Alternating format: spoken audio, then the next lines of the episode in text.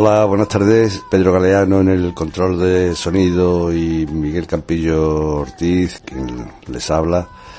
Les damos la bienvenida a Sintonía Laica, emitiendo desde Radiópolis en la 92.3 de la FM de Sevilla y www.radiopolis.org. Saludamos también a Radio Rebelde Republicana de Pamplona y a Radio Clara de Valencia y a sus correspondientes audiencias. Te dejarán ciego y te acosan de por vida, asusando el miedo, pescando en el río turbio del pecado y la virtud, vendiendo gato por liebre a costa de un credo que fabrica platos rotos que acabas pagando tú son la salsa de la farsa, el meollo del mal rollo, la mecha de la sospecha. El área de educación de Europa Laica, eh, que coordina Francisco Delgado, ha emitido un comunicado en relación a la religión en la escuela en tiempos de pandemia. Ese es el título del comunicado. Y dice así, equipos directivos, servicios de inspección y administraciones educativas, en algunos casos, permiten que se imparta religión incluso en presencia del alumnado que no lo ha solicitado expresamente. Ello puede contravenir principios constitucionales fundamentales. Algunos equipos directivos nos expresan la complejidad que supone en la ya complicada organización de este curso y en algunos casos impartir religión y valores por separado, eh, por cuestiones de espacio o falta de profesorado. También, y según y cómo esté organizado, podría aumentar el riesgo de contagios. Cada día recibimos información de familias que nos indican que escolares que no han solicitado religión se les deja en la misma aula en el momento en que se imparte religión confesional en algunos casos se ha logrado dar solución al problema, pero en otros los equipos directivos, las tutorías y los servicios de inspección hacen muy poco por dar soluciones. La cuestión es especialmente grave cuando se trata de escolares de menor edad. Instamos al Ministerio de Educación y Formación Profesional y a las consejerías de educación de las diferentes comunidades autónomas, continúa el comunicado del área de educación de Europa Laica, a que dicten normas complementarias para que ello no suceda y a los equipos directivos donde se produzca este hecho a que se busquen las soluciones más adecuadas en cada caso. Por ello, sugerimos, primero, que en aquellos centros educativos, públicos y privados, que por problemas de espacio o falta de docentes no se puedan separar al alumnado que ha solicitado religión de los que reciben valores, se deje en suspenso, de forma transitoria, la impartición de la religión o, en su caso, se dé la opción de que se imparta fuera del horario lectivo y dos, que en ningún centro público o privado del Estado el alumnado que no haya solicitado religión permanezca en el mismo espacio donde se imparte religión confesional. Para finalizar, expresamos nuestra postura irrenunciable de que nuestro objetivo inicial es que la religión confesional salga del horario lectivo y como proyecto en defensa de la laicidad del Estado y de la libertad de conciencia de todo el alumnado que salga de la escuela una sociedad plural es mucho más democrática en el marco de un Estado de instituciones laicas, incluidos los centros escolares.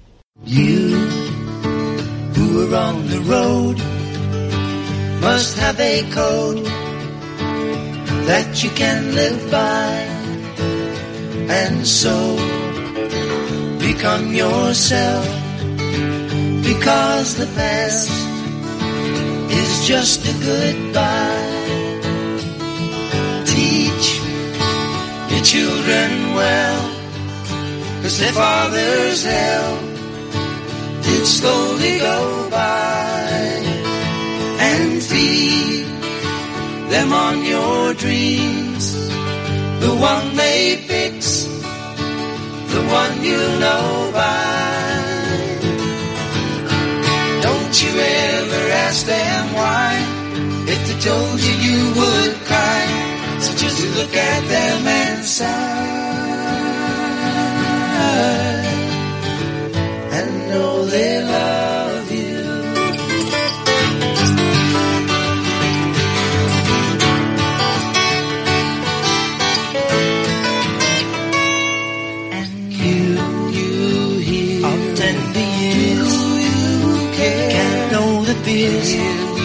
see that your elders grew by speed. and so please help them with your youth. They seek the truth before they can die. Teach your parents well, cause their children's hell will slowly go by them on your dreams. The one they fix, the one you know by. Don't you ever ask them why, if they told you you would cry. So just look at them and sigh,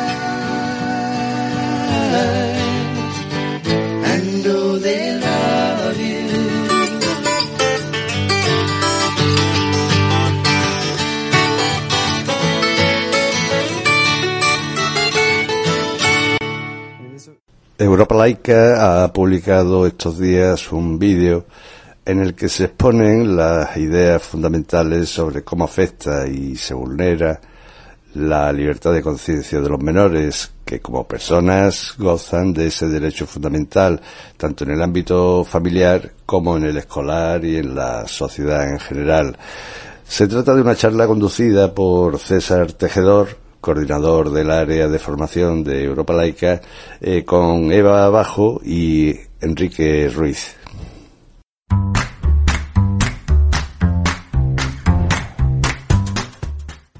Buenas tardes, una vez más estamos hoy aquí en otra reunión con dos personas integrantes de Europa Laica que en algún momento han estado o están en la junta directiva de la asociación y hoy vamos a hablar de un tema que es especialmente relevante y quizás más en estos tiempos de crisis, en este caso de crisis sanitaria, que es el tema de la libertad de conciencia de los menores, entre otros derechos de los menores.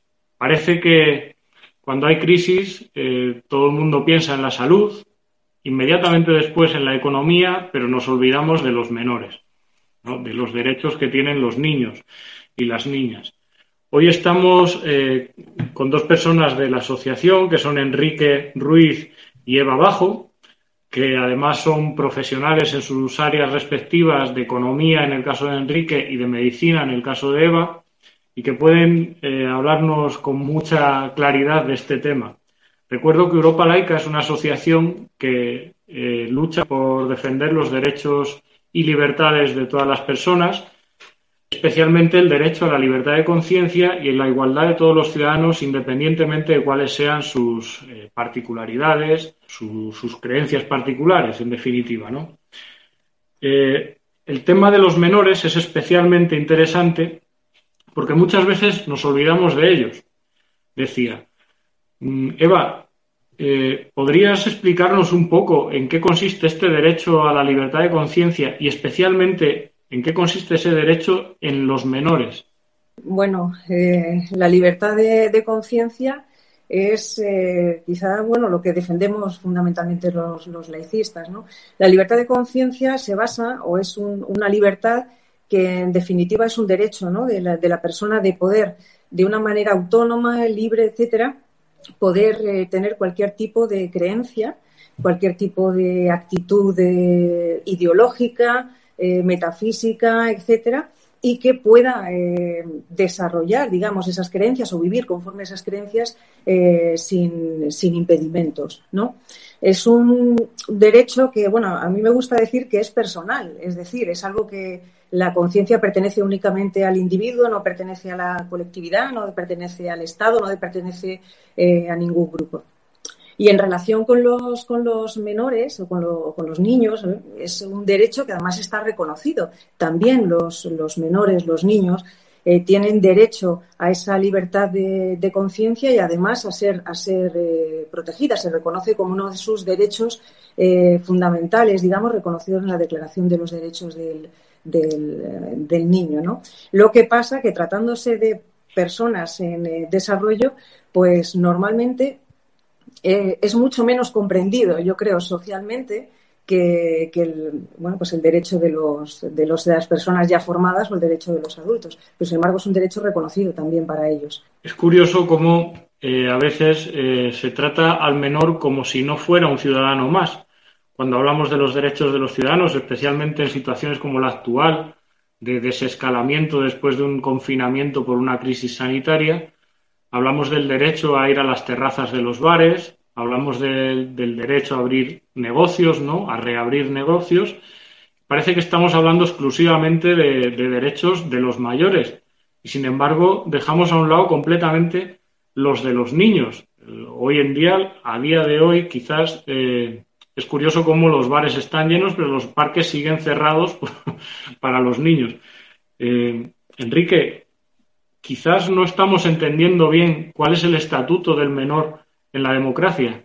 Sí, lo cierto es que, mm, por decirlo de una manera rápida, eh, la patria potestad se configuró hasta la existencia de la, de la Constitución española como, como, un poder de los padres sobre los hijos y las hijas, un poder omnímodo, ¿no?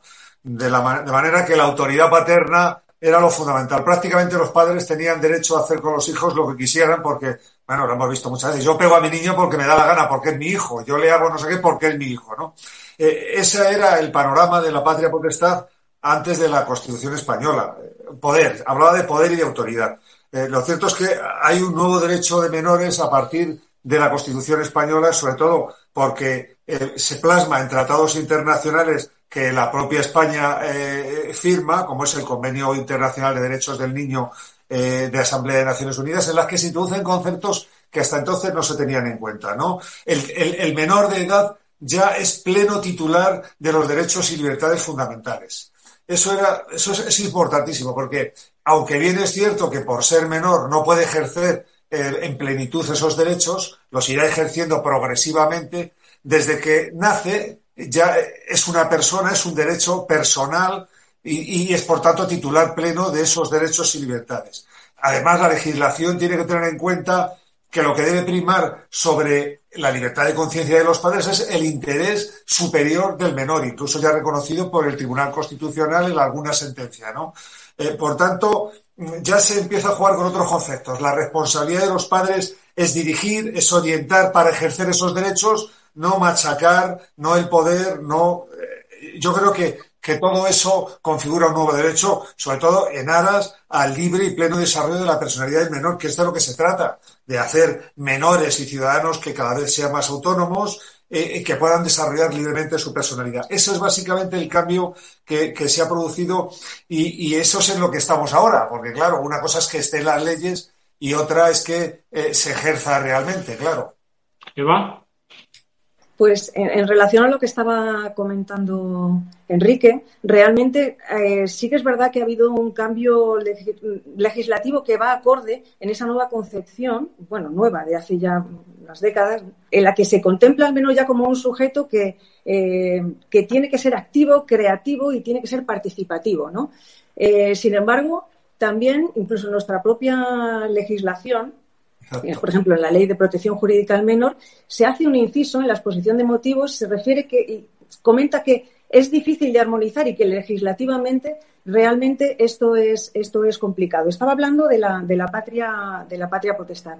Aunque en la teoría eh, lo, lo, que tienen que hacer los padres, digamos, al ejercer esa patria potestad es, digamos, de alguna manera suplir aquellos derechos que no puede estrictamente el menor ejercer en la realidad y en la práctica, también hablo bueno, pues del ámbito cotidiano en el que yo me muevo, se ve que todavía sigue existiendo esa actitud paternalista y que a veces ese, ese, eso que estaba hablando, que es muy interesante, ese concepto de el bien eh, superior del menor, muchas veces no se piensa en el menor, se está pensando eh, en, la, en, las, las, propias concepciones de los padres que, eh, digamos, aplican ¿no? sobre, sobre sus hijos. Esto genera cantidad de conflictos. Si uno echa, hace un repaso de lo que son las distintas sentencias normativas y jurisprudencia que se ha aplicado eh, para una misma cuestión, sobre todo si tiene connotaciones ideológicas, eh, en, distintos ámbitos de nuestra, de, nuestra, de nuestra geografía, pues las sentencias son completamente dispares. Es decir, porque la interpretación que se hace de ese bien o ese interés superior, etcétera, pues tiene muchos, eh, muchos matices, ¿no? Y aunque, eh, bueno, existe una jurisprudencia del Tribunal Supremo y del Tribunal Constitucional que ya recalca algunas cosas y las deja claras, no obstante sigue habiendo muchísima ambigüedad a la hora de, aplicar esos, esos criterios en materia educativa, en materia sanitaria, em, etcétera. Y todavía no se piensa, yo creo que falta mucho, mucho, como tú estabas diciendo, para tener al menor en, nuestra, en nuestras mentes como ese sujeto pleno, con plenos derechos, eh, y pensar en él estrictamente en el desarrollo de su, de su personalidad. Eh, una de las cosas que cuando se lee en el preámbulo de esta ley que estaba mencionando, la Ley de Protección Jurídica del Menor, decía que la mejor manera de proteger a la infancia es promover su autonomía como sujetos, ¿no? Sin embargo, a veces nos olvidamos de eso y lo que hacemos precisamente es no es promover su autonomía, sino eh, irles diciendo lo que tienen que hacer, pero no eh, ayudarles a desarrollarse como individuos que al final pues, sean autónomos en la toma de sus propias decisiones. Esa es mi opinión, vaya.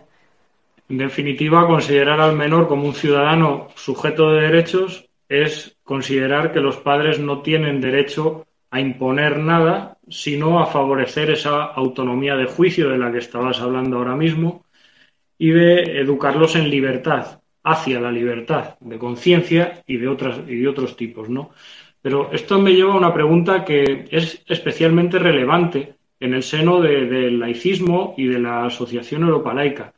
Y es que realmente puede existir y existe adoctrinamiento de los menores no solo en el ámbito social, sino también en el ámbito familiar. En la propia familia, cuando los padres se consideran que son los dueños eh, y, mentores de sus hijos y no tienen en cuenta esa dimensión de ciudadano que tiene el menor, se puede caer fácilmente en esta forma de adoctrinamiento. Enrique, ¿nos podrías explicar de qué forma se puede llegar a adoctrinar a un, a un niño en casa? Sí, es, es, curioso que aun reconociendo todo este tipo de derechos, que son derechos y leyes que, no olvidemos, eh, no funcionan solo cuando se, eh, o sea, de la puerta de las casas hacia afuera, sino de las puertas hacia, hacia adentro también están vigentes esos derechos. Es curioso eh, que hay veces que encuentras a lo mejor una noticia de prensa en la que aparece que un, un niño musulmán que un niño eh, eh, católico, que un niño judío. Es decir, todavía se atribuye a los menores de edad determinadas creencias o religiones, bueno, que es tanto como decir un niño ateo, un niño comunista o un niño neoliberal. Yo creo que eh, hay que partir de, la base de que los niños y las niñas no tienen religión, como no tienen ideología política, ¿no? nacen con en, unas familias determinadas con unos rasgos concretos, biológicos, étnicos, económicos, y tienen derecho a que esos, a que esos, digamos, eh, rasgos no sean un marchamo que les definen, que los definan para toda la vida. ¿Qué es lo que sucede? Que en las familias cuando se entiende eso de forma omnímoda, y podemos hablar de, de, la identidad religiosa frente a la identidad cívica, pero bueno, eh, cuando se entiende eso de manera omnímoda, pues los padres ejercen eh, en, las familias, pero también sucede en la escuela, ejercen su capacidad o su patria potestad de forma excluyente y segregadora. Por ejemplo, eh, todas las religiones son excluyentes, pero en el ámbito de la familia, pues claro, si adoctrinas a un niño solo en unas determinadas ideas, si va a unos colegios en los que recibe esas determinadas ideas, si además le impides libertad eh, para criticar esas ideas o para, para percibir otras, y si esa información además es parcial, pues estás, estás haciendo un niño, eh, un niño lógicamente adoctrinado, y, y yo creo que, que, ese es, que ese es uno de los problemas porque, eh, fundamentales, porque los padres adoctrinadores están impidiendo que sus hijos conozcan una información que va a ser fundamental para el desarrollo de su personalidad, que es lo que dice la ley, ¿no? Y por tanto no van a poder elegir libremente. De modo que, mm, como decía Eva, la ley dice unas cosas, pero la práctica todavía dista mucho de que eso eh, sea efectivo, de manera que dejemos que los niños y las niñas eh, sean eso, niños y niñas, que ya tendrán tiempo de mayores de ser lo que quieran elegir. Pero en todo esto también hay un miedo de las religiones, es decir, eh, ¿Cuál es el miedo? ¿Dónde interesa, dónde está el interés por las religiones y por los padres adoctrinadores por maquetar la mente de sus hijos de una determinada manera, ¿no? Yo creo que, que igual que no se les permite votar porque no son maduros, eh, para distinguir la diferencia entre un socialdemócrata, un liberal o un comunista, yo creo que para formarse un juicio, un niño sobre lo que es la divinidad de Jesús, la Trinidad o, u otros dogmas religiosos, eh, eh, no está capacitado. Y por tanto, el adoctrinamiento es una de las formas más perversas ya no solo en el ámbito íntimo, sino, claro, podemos hablar luego en la escuela, el problema es que se les adoctrina con las religiones y ahí ya entramos. Por eso es tan importante la escuela pública, el socializar en, valores, en valores constitucionales y cívicos, etcétera, ¿no? De momento, yo lo dejaría ahí, porque claro, soy Ivana con otras cuestiones de los bautizos y este tipo de cosas. ¿no? Podríamos, eh, Eva, eh, en base a lo que acaba de decir Enrique, ha dicho una cosa que es llamativa un niño no tiene ninguna religión igual que no tiene ninguna ideología política y por tanto todavía su conciencia no está suficientemente formada para elegir libremente cualquiera de esas opciones. Podríamos decir, Eva, quizás que algunas prácticas dentro del seno, en el seno de algunas religiones concretas, violan directamente el derecho a la libertad de conciencia de los niños. Por ejemplo, has hablado ahora mismo del bautismo en la religión cristiana el bautismo es una práctica que antiguamente, hace siglos, eh, solo se practicaba eh, en personas adultas, lo cual parece lógico, ¿no? Cuando una persona decide entrar en el seno de una iglesia, pues lo, decide y entra. Sin embargo, desde hace un tiempo, unos siglos ya, se bautiza a los niños nada más nacer antes de que su propia conciencia esté formada. ¿Podríamos decir que eso es una violación de los derechos del niño? Eva. En mi opinión personal, por, supuesto que lo es. Eso y cualquier otro tipo de prácticas, incluso algunas que tienen que ver con intervenciones eh, corporales o, con decisiones que pueden influir en el desarrollo del, niño. Estamos hablando de la circuncisión, estamos hablando de la aplicación de ciertas dietas en ciertas religiones, eh, la imposición del velo, etcétera. Todas esas cuestiones que se aplican a los, a los menores, evidentemente, claro que tienen una incidencia. Eh, yo, llamo, la, llamo la atención sobre todo lo que estaba diciendo Enrique. Es cierto que nuestra legislación pretende eh, ser muy abierta en este sentido y contemplar ese, ese, convenio de los derechos del niño. Pero, sin embargo, curiosamente, cuando habla de, cuando habla de cuáles son los principios rectores de ese, de ese interés superior del menor, habla de respetar su religión, su cultura y tal. Es decir, ¿Cómo es posible eso tú que estás diciendo? Un niño no tiene religión, a un niño le imponen una religión, le imponen una cultura. Un niño por sí mismo, la religión no es algo que, se va, que lleva uno en los genes, es algo que se, que se, que se enseña. Entonces, que incluso hasta la, propia legislación contemple eso es que es un hándicap realmente, ¿no? Pero eh, efectivamente, como, como, como decía César, eh, todas en el fondo cualquier, eh, cualquier eh, religión las hay más extremistas y menos extremistas, porque ya si hablamos de otro tipo de prácticas mucho más prohibidas en nuestro país, como la ablación del clítoris, etcétera, que tienen un alto componente también religioso, cualquier incidencia, o sea, realmente es importante para el menor. Pero no es interpretado así. Cuando tienes esta conversación, incluso con gente del ámbito jurídico, etcétera, interpretan que esas son pequeñas nimiedades, que son cosas sin importancia, casi de carácter cultural, que no tienen importancia. Sin embargo, yo estoy con lo que estabais diciendo vosotros. Realmente las religiones son inteligentes. Ellos saben que la mejor manera de seguir eh, creando adeptos, digamos, es desde pequeño incidir en sus conciencias. ¿no? Y todo eso, evidentemente, es una vulneración de ese derecho que tiene el niño a crecer en libertad y a desarrollarse y a desarrollar la plenitud de sus, de sus facultades para poder elegir después qué tipo de, qué tipo de, pues de creencias o de ideologías quiere, eh, quiere tener. Pero hay muchos disfraces, ¿no? El derecho de los padres a educar en unos valores, eh, etcétera, que todo eso ya imbrica directamente con, las religiones eh, y, y, todo esto, ¿no? Pero yo sigo pensando que esto al final es una cuestión de mucha educación ciudadana. Hasta que no entendamos eso, que no entendamos que los menores no son algo de nuestra propiedad, que es una responsabilidad de un padre educarlo en autonomía y educarlo en, para que sea un ser independiente, que piense por sí mismo, etcétera. Pero esto no está en la mente de todos nosotros. Hablabais de, puertas adentro. Es que ese es el problema, que igual que pasaba poniendo un símil con la violencia de género, ¿no? que se decía que lo que sucedía de puertas adentro, eh, lo que era personal no era político, con los menores pasa exactamente igual. Eh, lo que pasa de puertas adentro, claro que es trascendente, claro que es importante y claro que importa, ¿no? Pero, sin embargo, todavía nos falta mucho por conseguir en, ese, en este terreno, vaya. ¿Qué le diríais a esos padres, madres, que eh, son católicos o musulmanes o de religiones diversas, que dicen que enseñar a su hijo en la escuela derechos humanos, incluso derecho a la igualdad, es una forma de adoctrinamiento. Enrique.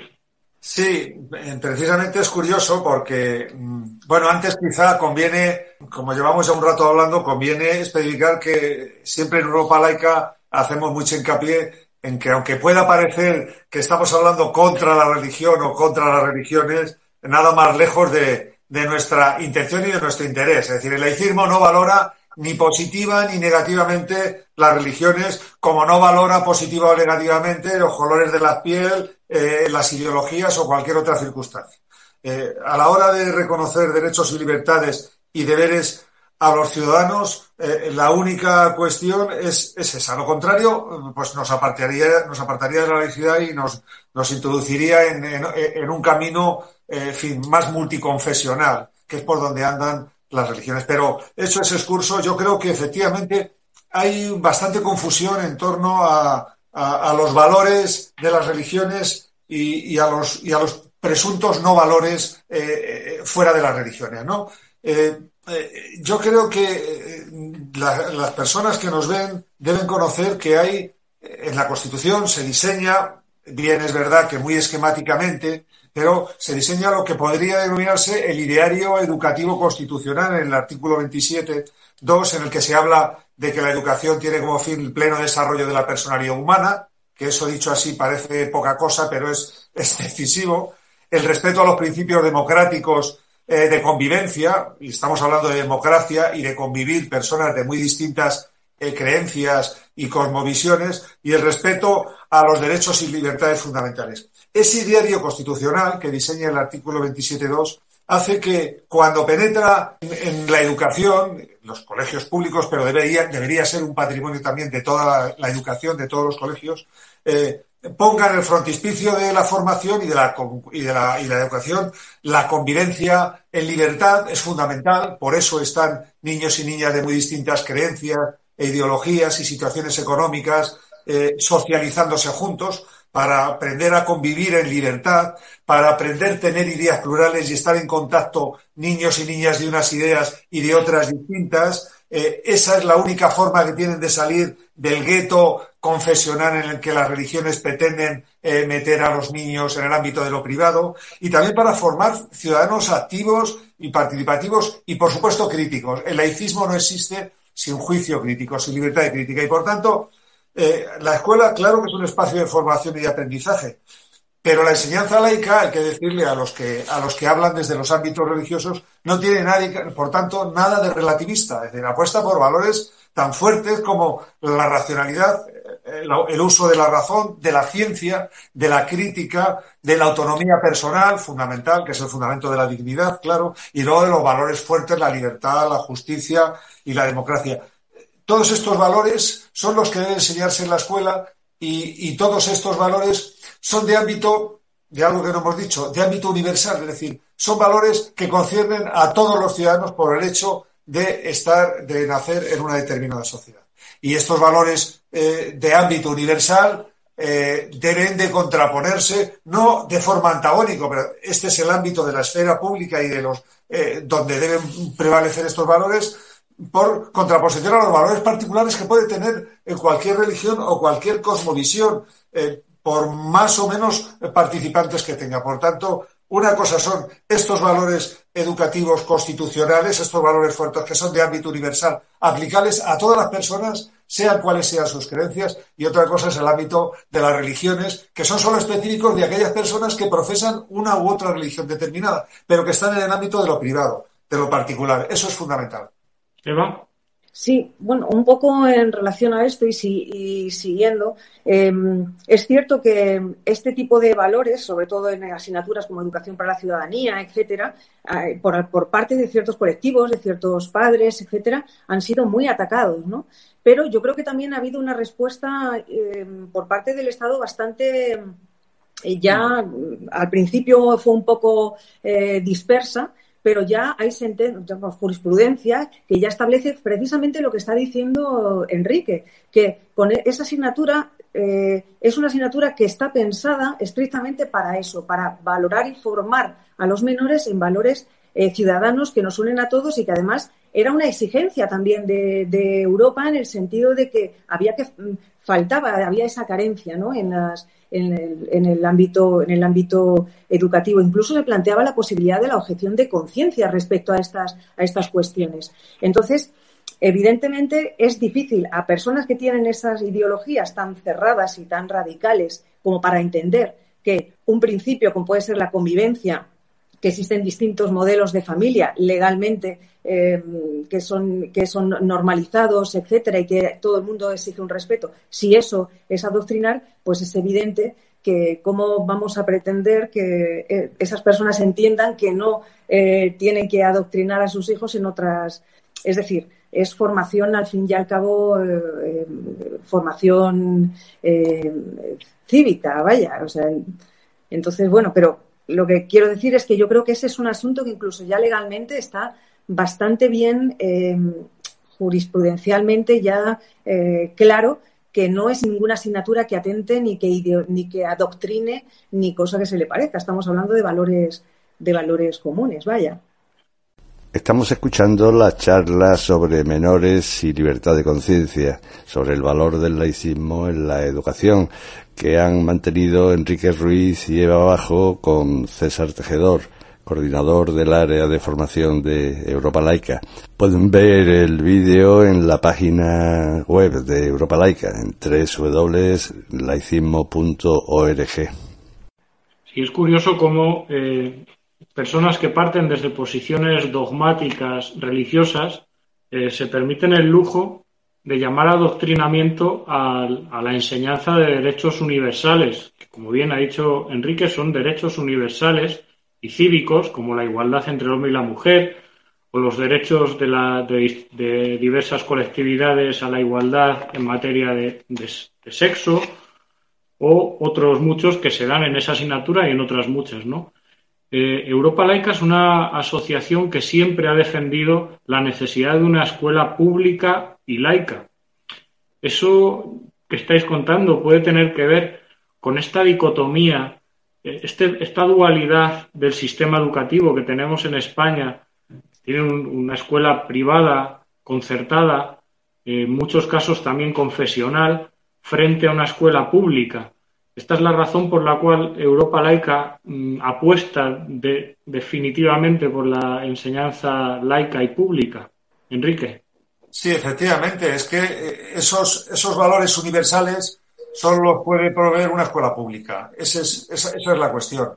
Porque eh, no depende de valores de parte, por entendernos, de una, de tal o cual religión, sino son valores que son aplicables a todas las personas independientemente de sus creencias, de sus ideologías o de sus situaciones económicas. Por tanto, socializar en estos contextos es el mejor antídoto contra cualquier tipo de adoctrinamiento, porque un niño puede estar constreñido en el ámbito privado, pero eh, cuando va a una escuela pública entra en contacto con, con, críos y con niños y con niñas que tienen otras creencias, que, que son ateos o que son agnósticos o que simplemente pasan que de muy distintas, eh, eh, con visiones y conformados de muy distinta manera. Por tanto, esa realidad, ese socializarse con ellos, eh, lógicamente les da una perspectiva, una amplitud de miras, que es lo que precisamente se pretende si lo que se quiere es desarrollar la personalidad del menor. Lo contrario es el equivalente a, esos críos que dan pena y grima, eh, que como papagayos con 10 años recitan la Biblia encima de un estrado en una iglesia, en cualquier iglesia estadounidense de estas, ¿no? Entonces, eh, son chavales que efectivamente están, están diciendo a lo mejor lo que han leído, lo que les han enseñado de forma de forma mecánica, pero realmente no saben de qué están hablando. Yo creo que eso que comentabas tú, es decir, eh, es importante porque ahora se ha puesto de moda en, en, los ámbitos confesionales, hay que decirlo, confesionales aliados como siempre con la, con la derecha, eh, ¿qué es eso que se llama el PIN parental? Según el cual los padres podrían o, deberían tener derecho a que aprendieran sus hijos lo que ellos quisieran. O sea, quiere decir que ahora mismo la autoridad en la materia de lo que debe o no enseñarse no está tanto en los valores universales que debe transmitir y de los que debe enseñar y en los que debe formar el Estado, sino en los que cada uno en su ámbito particular o privado debería formar.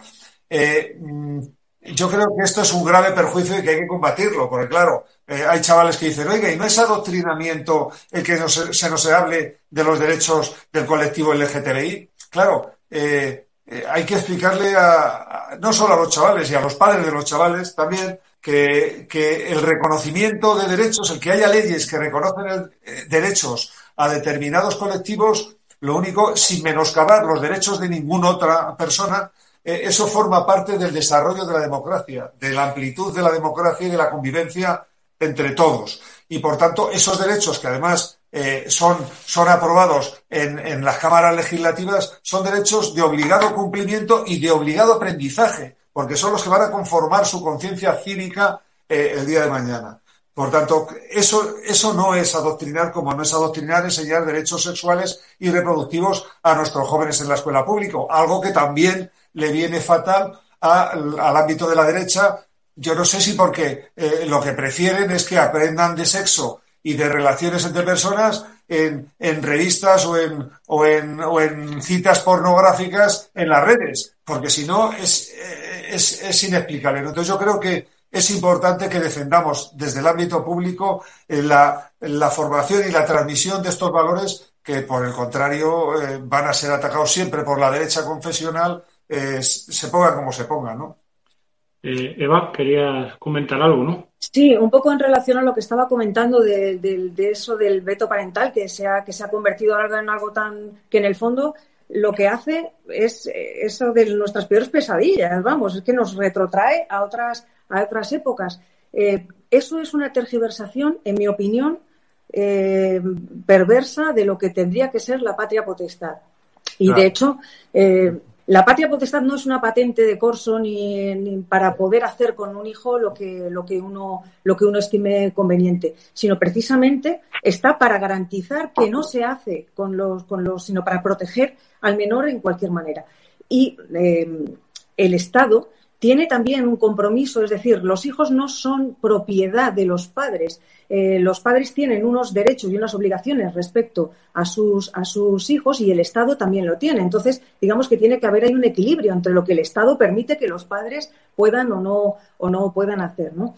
Entonces, yo creo que es, es un buen momento para reabrir un poco ese debate y volver a poner al niño, al menor, al adolescente, donde tiene que, donde tiene que estar. En estos últimos años también se han producido lo que, en mi opinión, son otros retrocesos respecto a los derechos de, de los menores en cuanto a su libertad de conciencia. Un ejemplo que se me puede ocurrir ahora tiene que ver pues, con una reforma legislativa que hace que eh, las menores de entre 16 y 18 años, o sea, necesitan, las menores de edad para, para un aborto legal, eh, precisen la, eh, el consentimiento de sus, de sus padres, cosa que hasta hace unos años no, no, era, no era así. Es decir, a partir de los 16 años ya la menor podía decidir, ¿no? Sin embargo, esa reforma lo que hizo fue un poco, además, crear una cierta esquizofrenia de alguna manera con la ley de con la ley de, sanidad que bueno que fija una, una mayoría de edad y solamente establece pues situaciones muy concretas cuando, eh, bueno, por, eh, por, cualquier decisión del menor o lo que sea, se pueda crear un conflicto que pueda perjudicar al menor de forma grave, ¿no? Pero, por ejemplo, esto es, esto es otro de, los, de las reflexiones que tenemos que hacer. O sea, una niña, niña, una casi adulta con 17 años tiene que pedir permiso a sus padres para tomar una decisión que tiene que ver con su cuerpo, que tiene que ver con su vida y con su, y con su futuro, ¿no? Entonces, yo creo que es el momento de verdad de hacer una reflexión y empezar a fijarnos otra vez en los menores, ponerles en el, en el, en el punto de mira, eh, pero realmente como tienen, que, como tienen que, estar. Y como bien decías tú, César, en estos momentos en los momentos de crisis, de crisis políticas, de crisis pues como esta sanitaria que estamos sufriendo, al final hay cosas que quedan apartadas y entre ellas, pues concretamente ellos son desde luego de, los primeros que, que, bueno, se dejan un poco al lado, ¿no? Habéis hablado del miedo que hay, que tienen determinados sectores de la sociedad a que en el ámbito de la educación se, expliquen, se enseñen derechos cívicos, como puede ser el de la igualdad, como puede ser el de temas relacionados con la educación sexual. Esto se debe, sin duda, a que todavía subyace en la sociedad española ciertos prejuicios de raigambre un poco religiosa, conservadora, hay miedo, todavía el sexo es un tabú, la educación sexual, todavía la igualdad entre el hombre y la mujer es algo que no se ha conseguido y que hay reparos a, ello, eh, pero mm, está claro que en, la educación existen esos prejuicios, pero me gustaría preguntarle a Eva, Eva es, eh, es médica forense del Instituto de Medicina Legal de Las Palmas y ella conoce bien este mundo en el ámbito legal, eh, de la medicina legal, sí en el ámbito jurídico, incluso médico, jurídico, todavía siguen, sigue habiendo ese tipo de prejuicios o premisas de las que se dan por hecho, pero que provienen de esa época, están basadas en prejuicios sexistas o prejuicios que atentan directamente contra esa libertad de conciencia que estamos reclamando de los menores. ¿Es posible que haya algo eh, todavía en el ámbito judicial? Eh, no, esto no es una, no es algo que, mm, que me, me, esté inventando yo. Se puede ver, hay asociaciones como Save the Children, etcétera, otras que han precisamente han puesto el ojo, han puesto el acento en el sistema judicial español eh, en cómo, eh, cómo trata o su consideración hacia los menores. Ciertamente, la legislación y las leyes tratan cada vez más de eh, adecuar todos sus procedimientos y la participación de cualquier manera de un menor en un procedimiento judicial a todas estas recomendaciones. Pero de ahí a la realidad todavía hay mucho que hacer, por muchas razones, por falta de personal especializado, por falta de medios, porque todavía no olvidemos que hay una independencia, que es la independencia judicial, y eh, es lo que digo, que respecto a una misma cuestión puede haber visiones muy diferentes por parte de, los, de las personas que tienen que, que tienen que actuar todavía sigue persistiendo, esto es ya mi experiencia personal y puedo decirlo, aunque bueno, pues puede ser que a lo mejor no sea muy políticamente correcto, pero todavía se sigue considerando al menor mm, eh, como de forma general, no estoy hablando de eh, no estoy hablando de bueno, hay casos particulares en que no, en que se hace un adecuado tratamiento, pero se sigue considerando al menor como una persona digamos, limitada en cuanto a su participación en tanto como víctima, como testigo, como, como, lo, como lo que sea, en un proceso judicial limitada en cuanto a lo que puede aportar, en cuanto a sus declaraciones, se plantea siempre o a priori todos tenemos en la cabeza, digo todos de forma general, eh, cómo se va a considerar ese testimonio, porque al ser un menor es probable que no sea muy creíble o que sea una fabulación, etcétera. Es decir, ya a priori se parte de una serie de presupuestos que vienen de muy atrás y que es muy difícil cambiar. La justicia es una máquina muy lenta, como yo digo, muy antigua y que cuesta muchísimo, muchísimo, muchísimo adecuar, a pesar de que se están haciendo grandes esfuerzos en, intentar eh, que cada vez sea, sea mejor eh, su participación y su asistencia, pero eh, a día de hoy todavía es altamente victimizante para ellos. para ir terminando, Muchos en la sociedad española y en otros lugares, porque Europa Laica es una asociación que tiene mucha repercusión no solo en España, sino también en, el extranjero y sobre todo en Hispanoamérica, muchos críticos tienden a decir que Europa Laica pretende erradicar la religión de la sociedad, cosa que no es cierta, como ya ha explicado Enrique, pero en relación con los menores parten de una idea que creo que podéis rebatir fácilmente y es la idea de que la educación religiosa es fundamental para los niños. Es decir, como si la religión fuera la única educación que da orden y el único fundamento de moralidad válido para los niños. Europa laica en este sentido sería una especie de anticristo, porque estaría, estaría difundiendo unas ideas totalmente contrarias, ¿no? Como si fuera el caos, el desorden, la inmoralidad absoluta ¿Por qué se sigue considerando la religión como la única fuente posible de moralidad y orden? Enrique, por ejemplo.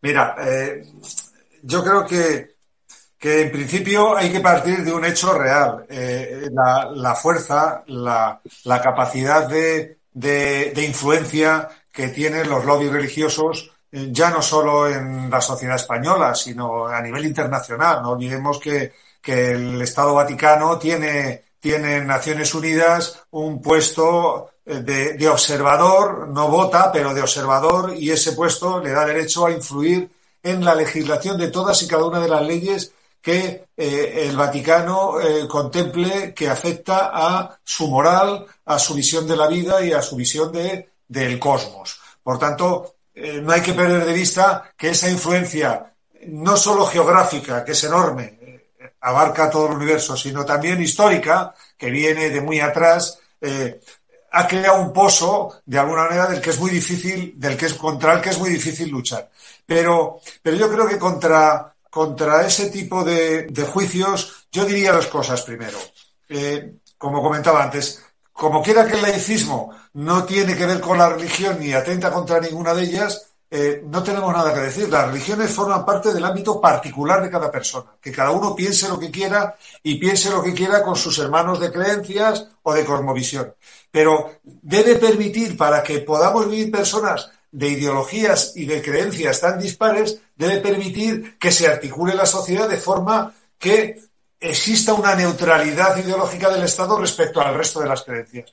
Y eso significa partir de lo que comentaba antes, de unos valores cívicos fuertes que no tengan ningún marchamo confesional. La libertad de conciencia, la igualdad de todos independientemente de sus creencias, no, no los privilegios. No estamos hablando de privilegios de las religiones, como tampoco estamos hablando de, de constreñirlas de ninguna manera, pero la libertad, la igualdad eh, la participación y la democracia.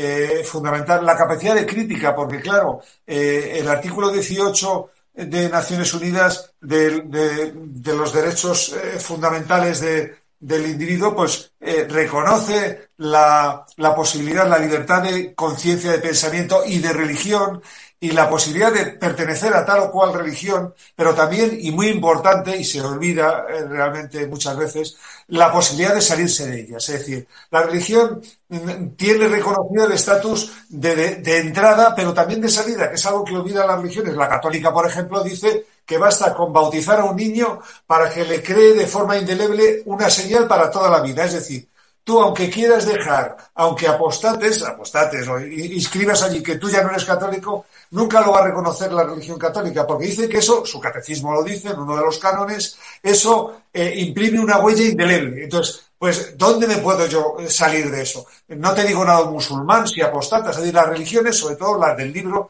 las, las monoteístas, siempre han sido eh, completamente anti, antiderechos eh, en relación con la libertad de conciencia y, por supuesto, muy crueles con todo aquel que ha pretendido salirse del, salirse del, de, de, de, su ámbito, ¿no? Por tanto, el mejor antídoto, escuela pública, sin, sin, ojo, sin asignatura confesional en la escuela, otra cosa es que las religiones, como un fenómeno más, se estudió en sus aspectos eh, históricos o artísticos dentro de las religiones de historia o de arte o de lo que sea. Pero eh, como asignatura confesional debe estar fuera de la escuela y, por supuesto, hacer hincapié en esos valores fuertes, ¿no? Libertad, juicio crítico, eh, ciencia, que es lo que debe haber, lo que debe dar la, la escuela, y no dogmas, y yo cuando me preguntan, ¿y eso qué es un dogma? Pues un dogma es porque sí, es un porque sí, ¿no? Es decir, no admitir nunca un porque sí, eh, yo creo que ese tipo de valores fuertes de la racionalidad y que estoy comentando eh, es, es, el mejor antídoto contra, contra esos valores. Y de luego, fíjate si es superior que si yo hiciera ahora una esta, un, pues no sé, tú vete a cualquier cárcel española y, mira a ver cuál es. Yo nunca me ha gustado generalizar, yo creo que siempre es un error. Pero a ver cuántos profesan la religión católica en cualquier cárcel. Eh, yo creo que ateos va a haber muy pocos.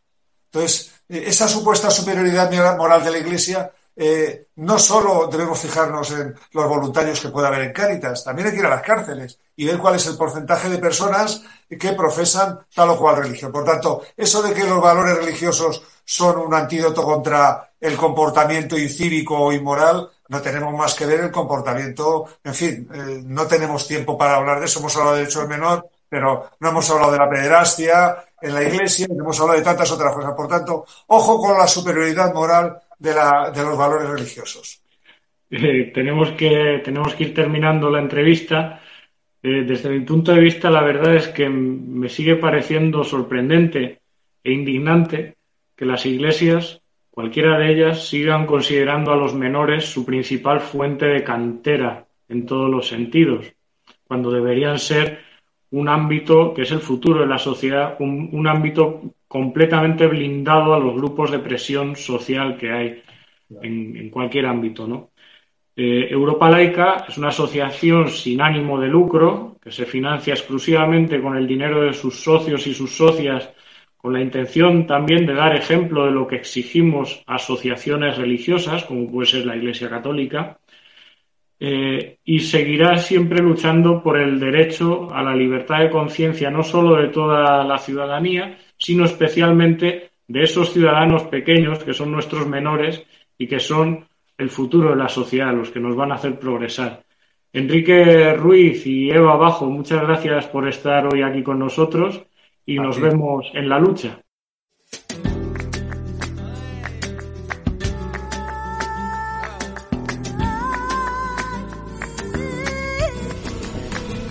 Y esto fue todo el Sintonía Laica de hoy, una invitación clara a la reflexión y a la acción.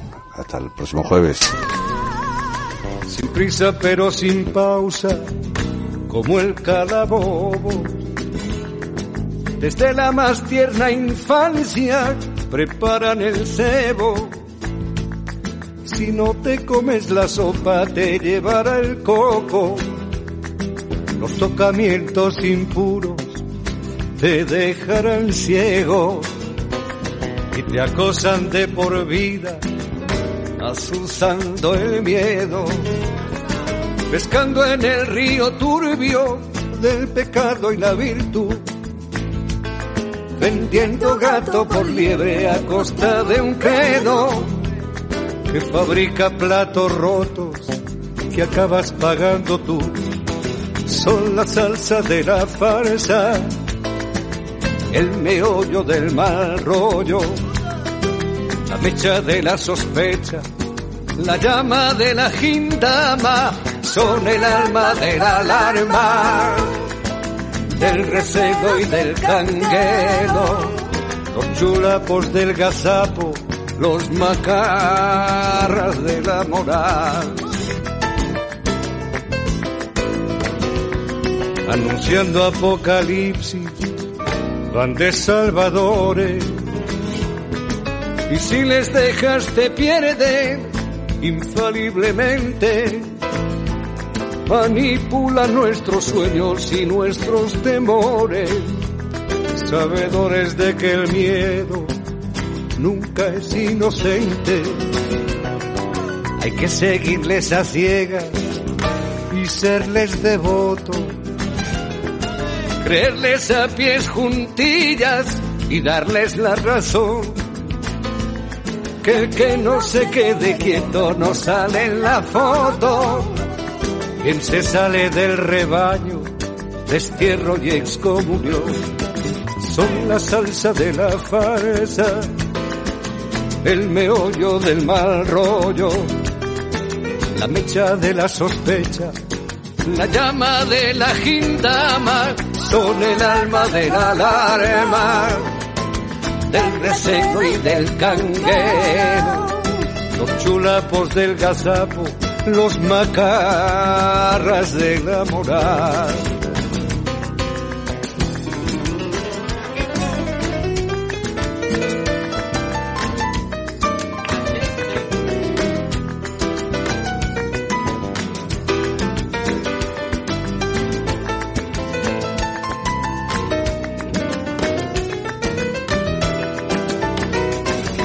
Sin prisa pero sin pausa, esos carcamales organizan sus cruzadas contra el hombre libre, más o menos responsable de todos los males, porque piensan por su cuenta, sueñan y lo dicen. Si no fueran tan temibles, nos darían risa. No fueran tan dañinos, nos darían lástima. Porque como los fantasmas sin pausa y sin prisa, no son nada si les quitas la sábana. Son la salsa de la farsa, el meollo del mal rollo, la mecha de la sospecha, la llama de la gintama, son el alma de la alarma, del recelo y del canguelo, los chulapos del gazapo, los macarras de la moral, los macarras de la moral, los macarras de la moral.